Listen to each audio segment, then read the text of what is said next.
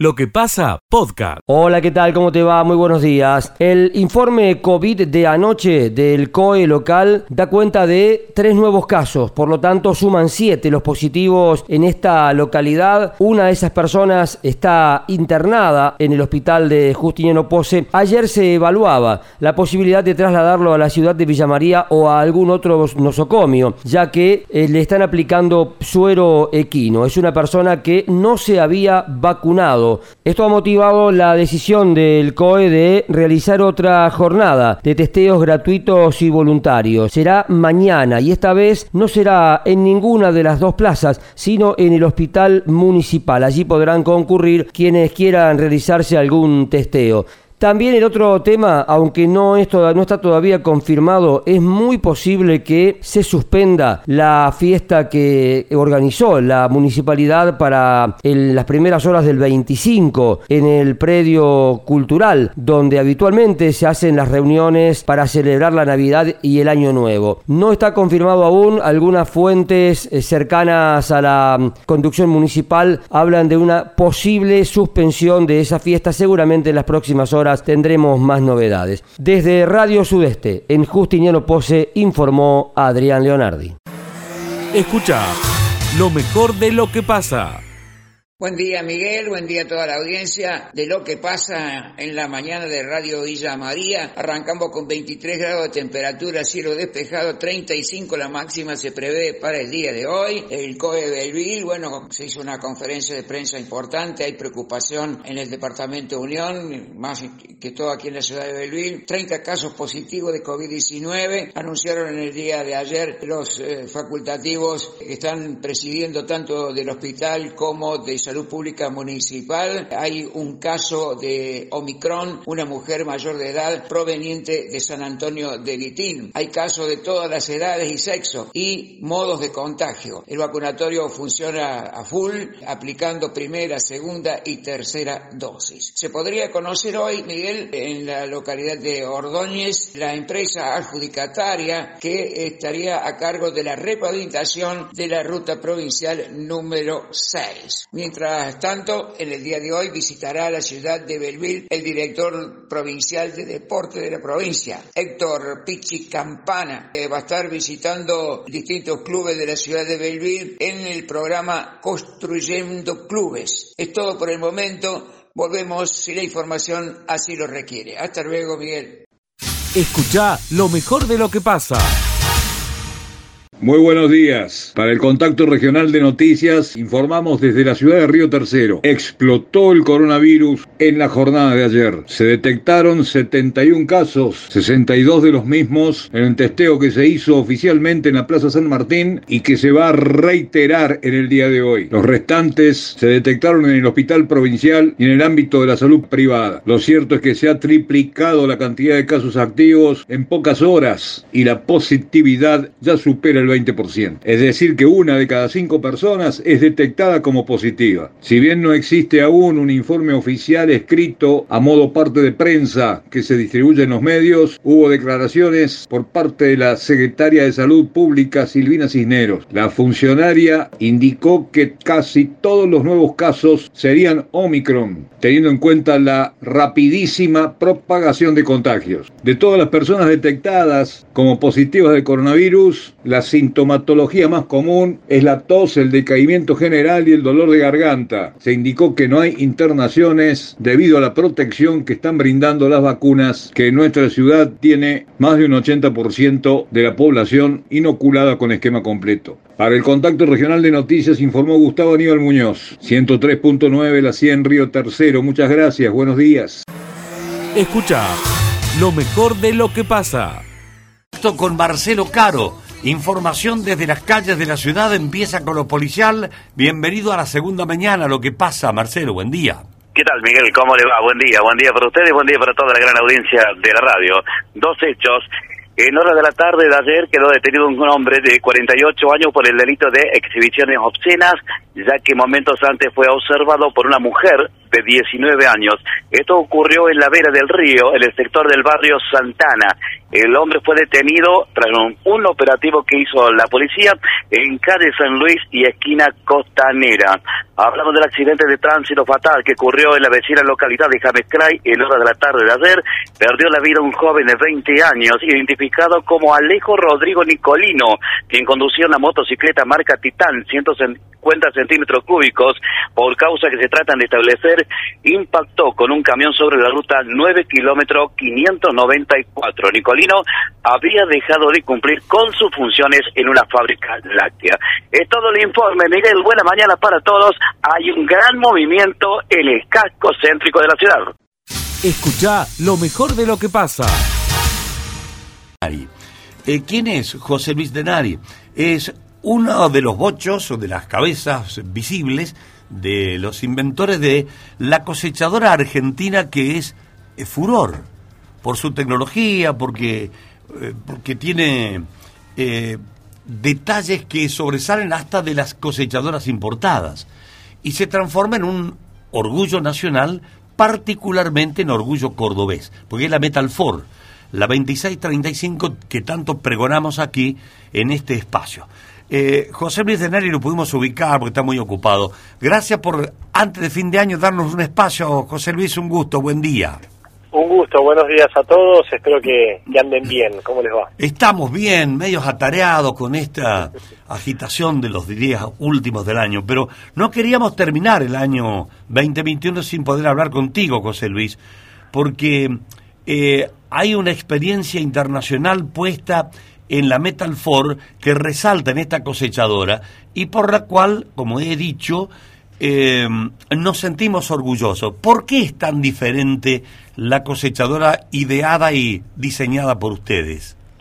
En realidad, eh, lo que lo que está pasando en Metalfor es, es como, como un salto cualitativo en todos los productos. No solamente afecta a cosecha, sino a pulverización también, eh, porque estamos tratando de, empezar a, darle una impronta distinta a la marca desde el punto de vista del diseño. El diseño en las cosechadoras al igual que pasa en todos los productos del campo, eh, está eh, evolucionando mucho y es por eso que la idea que tiene Metalfor es, es impregnarle un poco esa, ese diseño y por supuesto mucha más tecnología, seguridad, etcétera, y esa es la tarea por la cual eh, estamos trabajando en un equipo. Yo soy solamente la cara visible, pero en, en, diseño siempre se trabaja en equipos. No existe ni, ni, ni Pininfarina diseñaba los autos solos, solo, eh, de hecho, el, último presidente de Pininfarina, Sergio Pininfarina, ni siquiera había diseñado él un auto, sino que lo hacía su padre.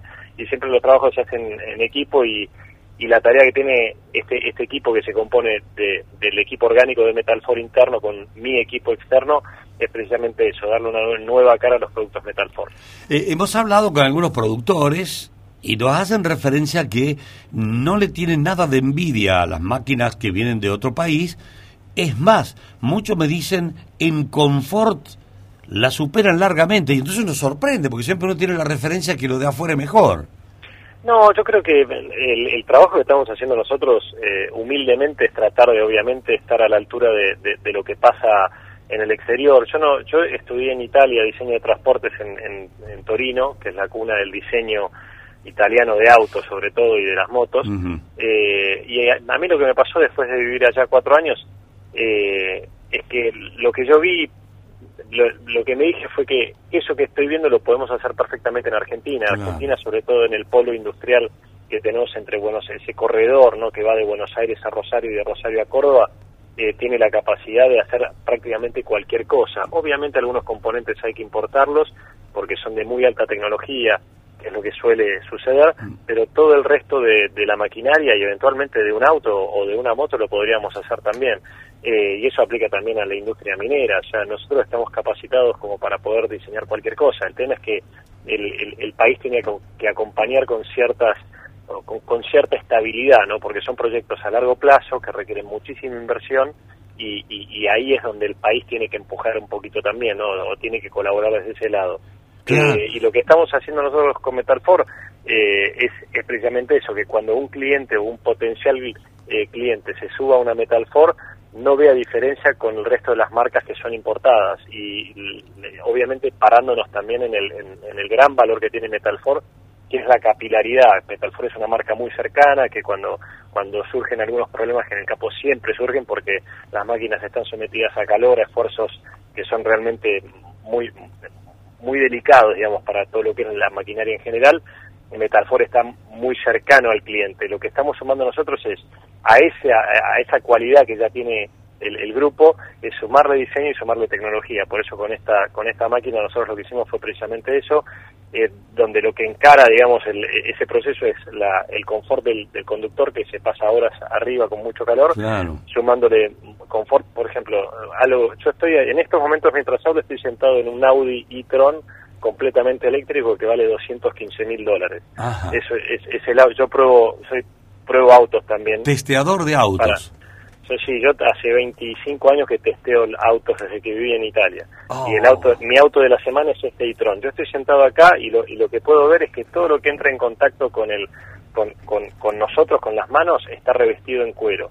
Ese mismo criterio aplicamos en, la, en, las nuevas máquinas de Metalform, en las nuevas máquinas de cosecha, donde todo lo que esté en contacto con el conductor está revestido en cuero, desde el volante hasta las palancas de accionamiento, hasta el apoyabrazo, y está revestido en cuero con una calidad automotriz, con una costura verde Metalfor, y, y todo se percibe con, con de, de, alta gama, digamos. Después sumamos tecnología también, porque la misma cámara que tenemos nosotros en este Auditron, que es una cámara de 360 grados, donde uno puede ver el, el auto como si, como si un dron lo estuviera grabando a 5 metros, bueno, eso mismo tiene la máquina que hoy está trabajando de Metal 4. Esa tecnología logramos ponerla, tecnología de 360 grados que, como te digo, está en este Auditron que vale 215 mil dólares. Claro. Entonces, con ese mismo criterio nosotros estamos trabajando absolutamente todo. Y después, por supuesto, la parte más estilística, la máquina no solamente tiene que tener tecnología y seguridad, sino que tiene que, que emanar esa tecnología y esa seguridad. Por eso, el estilo de la cosechadora tiene que también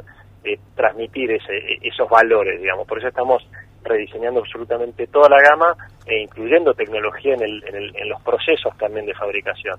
Y, creo que lo, que viene es una Metalfor muy distinta a la, que claro. estaba. y esta 2635, este equipo, eh, ¿te han contado desde la empresa cómo ha impactado internacionalmente? ¿Cómo, cómo se va posicionándose en otros países donde tiene alta competencia? Bueno, Metalfor fabrica también, en, tiene tiene planta en Brasil. Eh, igualmente, eso yo no, no puedo decir nada porque a mí me, me han contado muchas cosas que yo no puedo contar, eh, pero necesitaba saberlas para poder entender hacia dónde iba, hacia dónde iba el grupo. Eh, pero yo lo que les puedo garantizar es que Metalfor cada vez va a pisar un poquito más fuerte, es lo único que les puedo decir. Y la ambición que hay, no solamente en cosecha, sino en pulverización y en el resto de la gama de productos, es mucha. Es, es, es, un, es un grupo que que realmente Marco Juárez va, a pasar a ser referencia en toda la región, porque los planes son muy ambiciosos y los están cumpliendo tal cual me los contaron hace más de un año atrás. Así que eh, eso es lo único que les puedo comentar es no, no, mucha más información. No, está bien, está bien, pero es muy referencial lo que estás diciendo. El costo de esta 2635, que tampoco te compete, porque soy el diseñador, ¿es comparable con el, el AUDI que estás ah, manejando en este momento? en este momento? y podría ser, sí. podría ser. Eh, sí, son productos que todos saben que, bueno, es como la, la, reina del campo en la cosechadora y son productos que son caros, en, mm. definitiva es eso. Pero por suerte hay toda una línea de crédito que tiene Metalfor que, que siempre son bastante convenientes. José Luis, ¿en qué ruta estás probando el Audi? Yo el Audi lo saqué ayer de Audi y los otros nos los prestan una semana para probar. ¿Pero dónde estás ahora vos? Yo ahora estoy sentado en la puerta, en, el, en el garage de mi casa, porque si me meto, yo tengo tres hijos que ya dejaron de estar en, en etapa escolar y están de vacaciones, y es un caos mi casa, así que me subí al auto para, para tener un rato de silencio y privacidad. ¿Pero es una ciudad argentina? ¿Dónde estás? Estoy en Tigre, yo vivo en Tigre. Ah, en Tigre, en Buenos Aires. Sí, sí. y, tener rutas para probar el Audi verdaderamente probarlo, porque para dar una vueltita lo damos cualquiera, con cualquier auto. pero probablemente probablemente la semana que viene me vaya para Marcos Juárez con, con este e-tron. Así que ¿Por qué no seguí un poquito más, 100 kilómetros más y con el Audi que te hace en la autopista?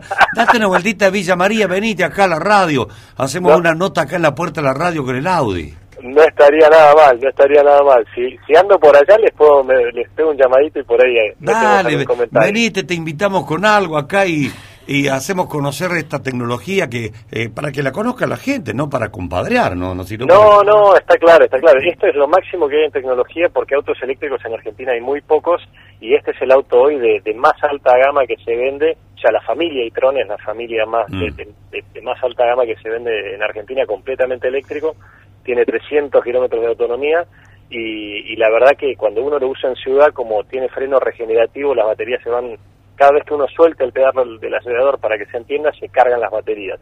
Y en ciudad es un, la batería dura una semana, o sea, no, no, hay un problema de autonomía. Lo que tiene en la ruta es que el consumo es constante y ahí sí la, la batería va a durar unos 250, 300 kilómetros. Escucha lo mejor de lo que pasa. En lo que pasa llega el especialista del tambo, José Yacheta.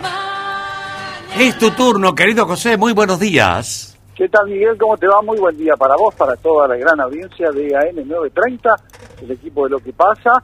En esta calurosa mañana conviene recordar, Miguel, un tema que los productores lo tienen hecho carne, pero por ahí puede que se escape, que es el tema de no descuidar el tema del estrés calórico en mm. vacas. Sí, sí. Eh, Sabés que hemos ventilado, hemos difundido en nuestro Agro en Marcha lo que han publicado en todoagro.com, que es un artículo muy interesante, muy interesante.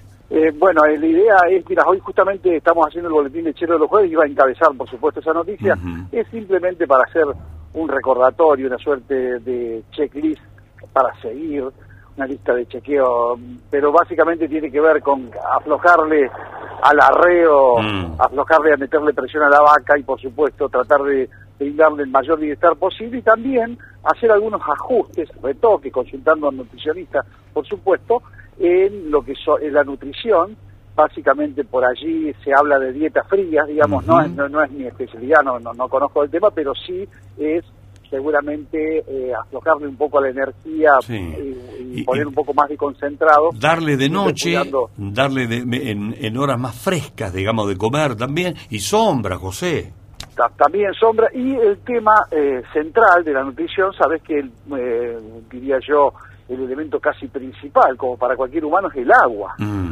que obviamente debe ser de buena calidad, pero básicamente debe haber producción abundante, porque en estos días Estoy recordando, hace casi una década atrás tuvimos que comunicarle al país la infausta noticia de que 105 animales en campo en la zona de Montemaíz murieron porque se, nadie chequeó que eh, no dejaba ingresar agua, digamos, un sistema que estaba roto en, lo que eh, eh, los tanques que, con los que se alimentaba el ganado lechero, y eso significó la muerte de 105 vacas en un día de intenso calor como lo que estamos transitando, porque el gran problema es ahora, la vaca obviamente con un IPH superior a 68, esto es la suma de temperatura más humedad como los seres humanos, entra en estrés calórico. Y eso de día ocurre, es verano, o es eh, la primavera, digamos, eh, la, la etapa primavero-estival, pero siempre a la noche refrescaba hasta acá. Hasta hace una semana siempre hemos tenido una gran dispersión térmica. No sucede eso hoy. No hay tiempo de descanso. Es también los humanos. Anoche, anoche, José, lo pudimos comprobar. Anoche, que sea, a las 12 de la noche, dos y media de la noche, uno podía estar afuera, en el patio, en la calle, eh, tranquilo, sin la presión del fresco, digamos. y bueno, para la vaca es lamentable esto porque la zona de confort térmico, siempre recordamos, está en el entorno de los 15 grados entonces, eh, para, la, mm. para la vaca el hecho de que no pueda a la noche eh, y a los equipos de trabajo también, digamos, no solamente pongo la vaca en el centro, es decir, dormir mal, también le sucede a la vaca y eso, por supuesto, la vaca cómo lo cómo lo habla al tema, produciendo menos leche, digamos, trata de ir usando distintos tipos de energía y obviamente eso va en contra de lo que es la producción de leche. Pero también eh, los animales pueden romperse cuando hay exigencias o sobre exigencias, por eso el tema es bajar un cambio, hablar mucho con los equipos de trabajo, el buen trato, el bienestar y la pequeña inversión que haga en sombras nunca será un mal gasto, todo por el contrario, Miguel. ¿Cuánto se pone en evidencia lo que hemos hablado, lo has dicho acá y lo has escrito, eh, la inversión de Marnes, del Tambo Marnes, ¿no? Eh, sin, ninguna duda, sin ninguna duda. Pero ahí estamos hablando como de, un, de un tambo elite que es muy difícil de replicar en otros lugares de la República Argentina. Yo le, quiero recordar a la gente que, eh, porque por ahí uno escucha, sí, ahora todo ordena en robot. No, no, en Argentina recién vamos a llegar en el 2022 a que el 1% de la producción, 1% se logre con robots. Y ese nivel de confort que brinda el tambo que ha citado la familia Giraudo, eh, diría yo que no es lo más frecuente más frecuentes son sistemas, sí, pero a título de ejemplo, digo, por el comentario que viene No, no, me parece, me parece, me parece atinado. Siempre hay que mm. tratar de mirarse en el espejo en que algo se puede hacer. Lo que sucede es que eso también es, eh, yo hago una suerte de cronista, digo que lamentablemente, por, y por diversos motivos financieros, económicos, etcétera, no logran, no se, no se puede lograr el nivel de calidad de esa instalación. Bueno, José, eh, muy oportuno y pertinente recordar estos detalles porque semejante ola de calor hay que soportarla. Pobres bichos como no hablan, no, no te pueden decir. Así, bueno, pero pero pero hablan a, su modo. Así Yo creo que la gente que está con las vacas y que quiere las vacas sabe perfectamente qué es lo que debe hacer y qué es lo que no debe hacer en esas circunstancias. Así que bueno, apelamos también desde acá eh, modestamente a ayudar en esa línea para que en definitiva el bienestar animal sea más que una frase. Escucha lo mejor de lo que pasa. ¿Qué tal? ¿Cómo les va? Muy buenos días. Y bueno, eh, la pregunta del millón, ¿no? Si estamos, si, organizamos afuera o adentro, porque en realidad el ambiente caluroso invita a que eh, podamos estar afuera y sobre todo porque de esa manera también podemos tener un mejor distanciamiento social si somos muchos en, la casa.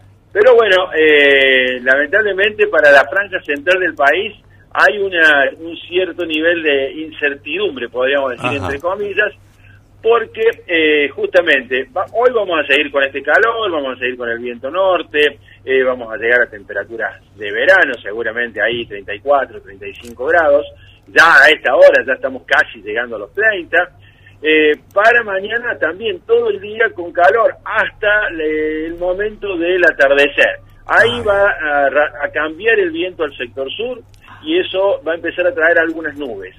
No se trata de una situación generalizada en cuanto a ocurrencia de tormentas, lluvias y chaparrones, pero ya para eh, llegando prácticamente a las 12 de la noche y en lo que es la madrugada del el 25, seguramente algunos sectores de la región tengan algún chaparroncito, alguna lluvia, algún aguacero de esos que caen rápidamente y se van.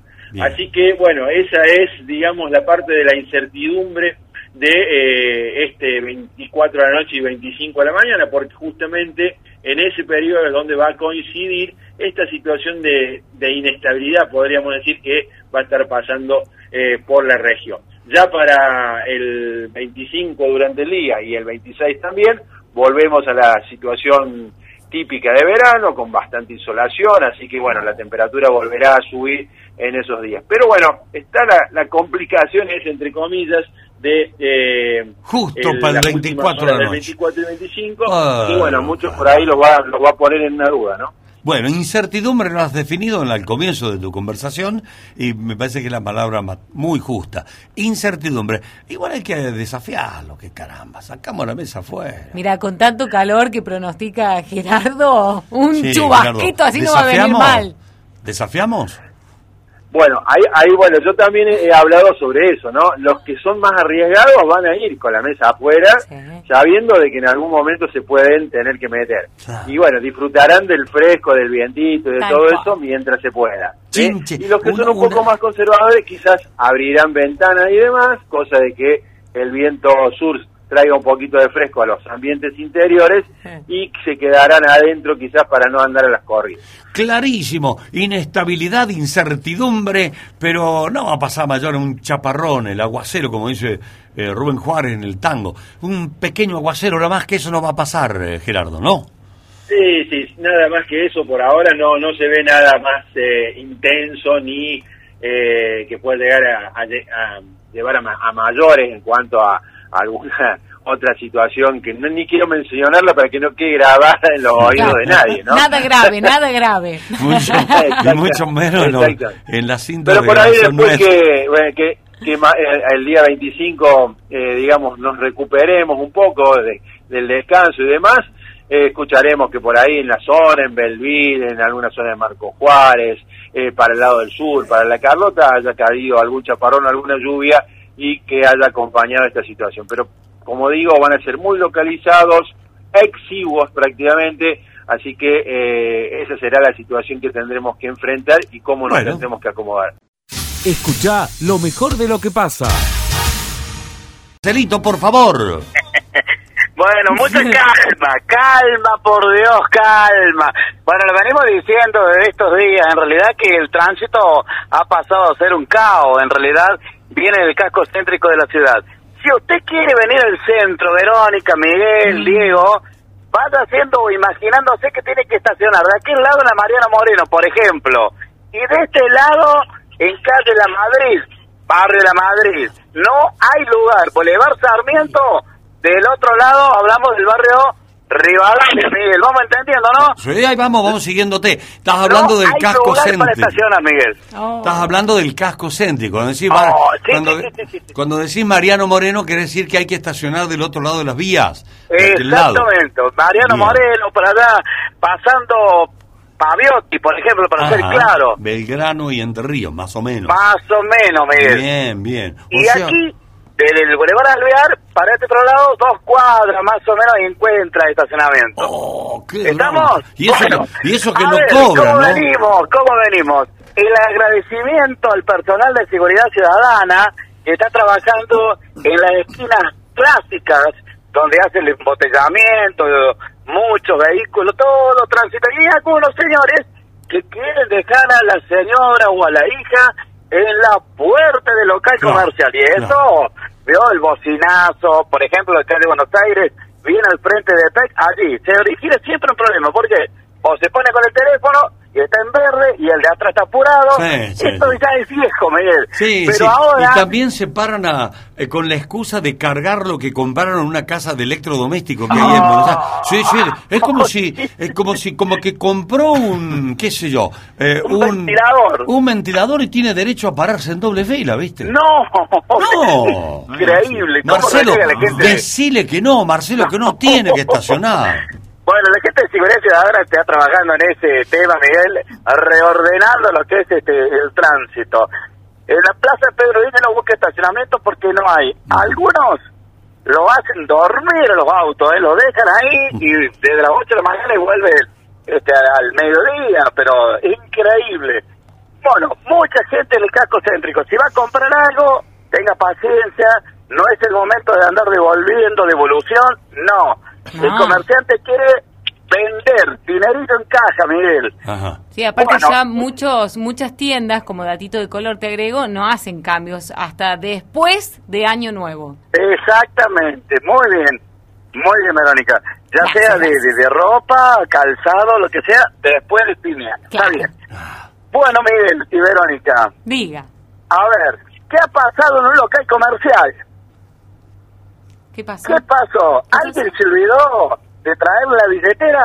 Pero tenía tarjeta para pagar. No le funcionaba. Ah. Tenía débito, pero dijo, no, nosotros no trabajamos con débito. No. Uh, pero ¿cómo? Si yo pregunté me dijeron que sí, no, con tarjeta de crédito, con débito no. Mire, Miguel, ese señor y esa señora que andaban con los hijos se habían hecho una compra grande y se fueron muy enojados. Pero hay algunos casos que funcionan y en otros casos no reciben, no sé cómo es. Pero bueno, esto ocurre. A usted, Miguel, le va a preguntar ferias de emprendimientos. Sí, yo creí que iba a hacer dos, dos entraditas para dale no dale. Ayer reapuntó un poquito la venta, un poquito. Están molestos porque dice que este no es el lugar para ponernos aquí a, a ah, vender estos productos. Porque dice, mire, Caro, no viene nadie. Vamos a ser sinceros. Vamos a escuchar precios y vamos a escuchar qué opinan estos señores que tienen los puestos aquí, que hay más de 80 puestos, Miguel, ¿eh? Vamos a escuchar las A ver, a ver, a ver, a ver. Y vendemos amigurumis, que son muñequitos tejidos en la técnica eh, de crochet. Y almohadones. Almohadones, cestos organizadores, babitas, baberos, agarraderas. ¿Y si le pregunto por los precios? Y por los precios tenés, tenés una variedad bastante grande, tenés un muñeco de 45 centímetros de alto en 3.800 pesos, eh, un muñequito de unos 15 centímetros en 1.500 pesos. Bueno, ¿cómo andamos con las ventas? ¿Cómo ha sido? Eh, bueno, lunes y martes que vinimos, bien. Ayer miércoles no vinimos y hoy hasta ahora... Va despacito. Va despacio. Bueno, eh, ¿qué vende usted? Cuéntenos, vamos a ver. ¿Qué es madera, todo este, todo es trabajo de madera, en pales rústicos, después, bueno, portavelas, centro de mesa, eh, tazas de cerámica con la bandeja. ¿Precios de qué, más o menos, de dónde venimos? Y mil, mil doscientos, ochocientos, novecientos, son todas cosas hechas en madera. ¿Efectivo, rápido pago? ¿Cómo trabaja? Eh, con Mercado Pago. Mercado Pago. Mercado Pago. si la tarjeta usted la recibe. Sí, sí. Bien, ¿qué vende? Yo vendo suculentas. Bueno, a ver, cuéntele a la audiencia el precio, un poco de plantas tiene también. Bueno, tenemos plantitas que van desde vasitos de dos, de dos vasitos por 150, después tenemos plantitas de 150, tenemos de 300, tenemos hasta plantitas de mil pesos, hay de todo precio. Bueno, de todo precio, pero ha sido editada la nota, lógicamente, porque si no era muy larga, pero hay muchos que no están conformes por este lugar. Hay que recordar que esta feria se hacía en la plaza, la plaza está en plena remodelación. Claro. Así que si se instala allí es otro problema para el comerciante. Y no, no hay molestia para el comerciante porque está ANSES, hay un solo comercio, dos, y el resto, bueno, pero no hay mucho movimiento. Para colmo de todo esto, en la calle eh, Entre Ríos y la avenida de Irigoyen, hace 20 minutos que está parado un camión, Miguel, y no Uh, se, hace, no se puede ver para el otro lado de oh, camión 20 minutos. Bueno, yo me tomé la molestia de hablar con el señor y me dice, mire, estoy esperando a un amigo mío que fue a sacar plata de cajero. Bueno, de una digo, ¿usted sabe vuelta. que le trae problema a la feria porque no se ve? ¿Pero qué Y está no el, el- camión Bueno, en- ¿Está el camión que en doble fila? No, estacionado ahí. Usted si...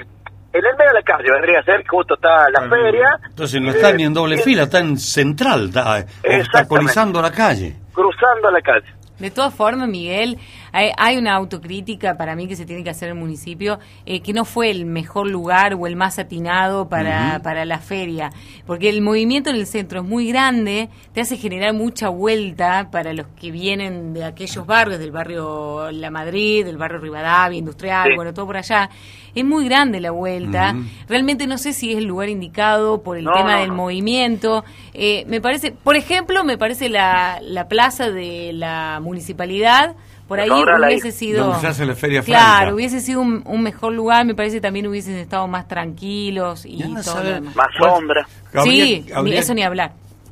Habría que ver cuál es la razón de la elección de este sitio, ¿no? ¿Por qué? Pues, te- seguramente no es un capricho, tiene algún análisis, pero bueno. ¿Por qué dice usted? Y para no molestar los comercios, pero coincido yo con lo que dice Verónica, o usted, donde está la Feria Franca, que era, era mucho mejor, es más sombra, hay otro tipo de movimiento. Pero bueno, ahí están muchos con el, sol, la ¿Cómo gente por ahí no pasa no- muy, mucho por ahí porque no hay muchos comercios. Ah, que vos y decís es que todo lo, un tema. ¿eh? vos lo decís que lo pusieron ahí para no molestar los comercios. Y a mí me parece que sí, porque esto es lo que traté de buscar la palabra y me Porque hay, hay comerciantes que se quejan de, de que venden los artesanos y no... ¿Será por eso? Y en otras oportunidades, en otros años, cuando se hacía este tipo de ferias, sí. El propio ingreso a, a los El locales. propio ingreso Eh, a los claro. locales, Porque Miguel. Vos acá tenés una, centro. una, una a favor y una en contra. Si ¿No vos querés en la ver... plaza antes? ¿En la vereda de la plaza? Claro. Claro. ¿Y Claro. qué? ¿No Bueno, pero estaba en la vereda. todos los negocios que tenés. O sea, no te acá obstaculizaba la el cuadra. tránsito. Acá tenés una cuadra cortada. Cortada. Pero ¿cuál es la ventaja que tiene esa cuadra cortada? Es que si vos vas por Entre Ríos, para cruzar, no podés hacerlo por Irigoyen, sí podés hacerlo por Sobral y volver Claro, por Mendoza, digamos. por ¿Qué Mendoza. cosas? Las vías nada más. No haces un trayecto de una cuadra para pegar la vuelta o, o llegar al otro destino. Me parece que por ese lado también puede haber sido visto como una debe- cuadra con esa estrategia. Y algún razonamiento han hecho. Bueno, pero lo- la verdad es esa, la que estás contando, Marcelo. Exactamente. Bueno, así que están calentitos los panchos allí. la- encima vino el viento el otro día, les llevó las carpas. Pero, hay, hay veredas, Miguel, bueno, las veredas no están en condiciones, ya lo hemos dicho en otra oportunidad, en otro informe. Hay lugares en sectores del centro que hay mucha gente y no se puede caminar, ¿eh? Bueno, todo está el mundo con barbijo. Digo, me quedo por ahí medio como uno que entra y sale y con todas las medidas de seguridad. Hay mucha gente en los locales, ¿eh? Hay mucha gente en los locales. Finalizo este comentario. Sí. Más de 200 personas en asistencia pública. Con esta temperatura, por Dios. Qué manera. Bueno, dejamos todo para último momento. Che, pero no, bueno, lo de la, ir a testearse en la asistencia pública no es una decisión de último momento, es porque No, no, no, no, eso. hay duda de que la tengo o no lo tengo. Claro. Hmm. Bueno, Marcelo, muy completo el informe. Eh, eh, gracias por ahora. No, por favor. Tenemos tres brindis, Miguel. Bomberos, policías y judiciales. No me Bueno. extrañe, eh, vuelvo en cualquier momento. Listo, chau, no tenemos más. gracias, Marcelito, hasta Chao, luego, adiós, amigo. vamos, vamos. Escucha lo mejor de lo que pasa.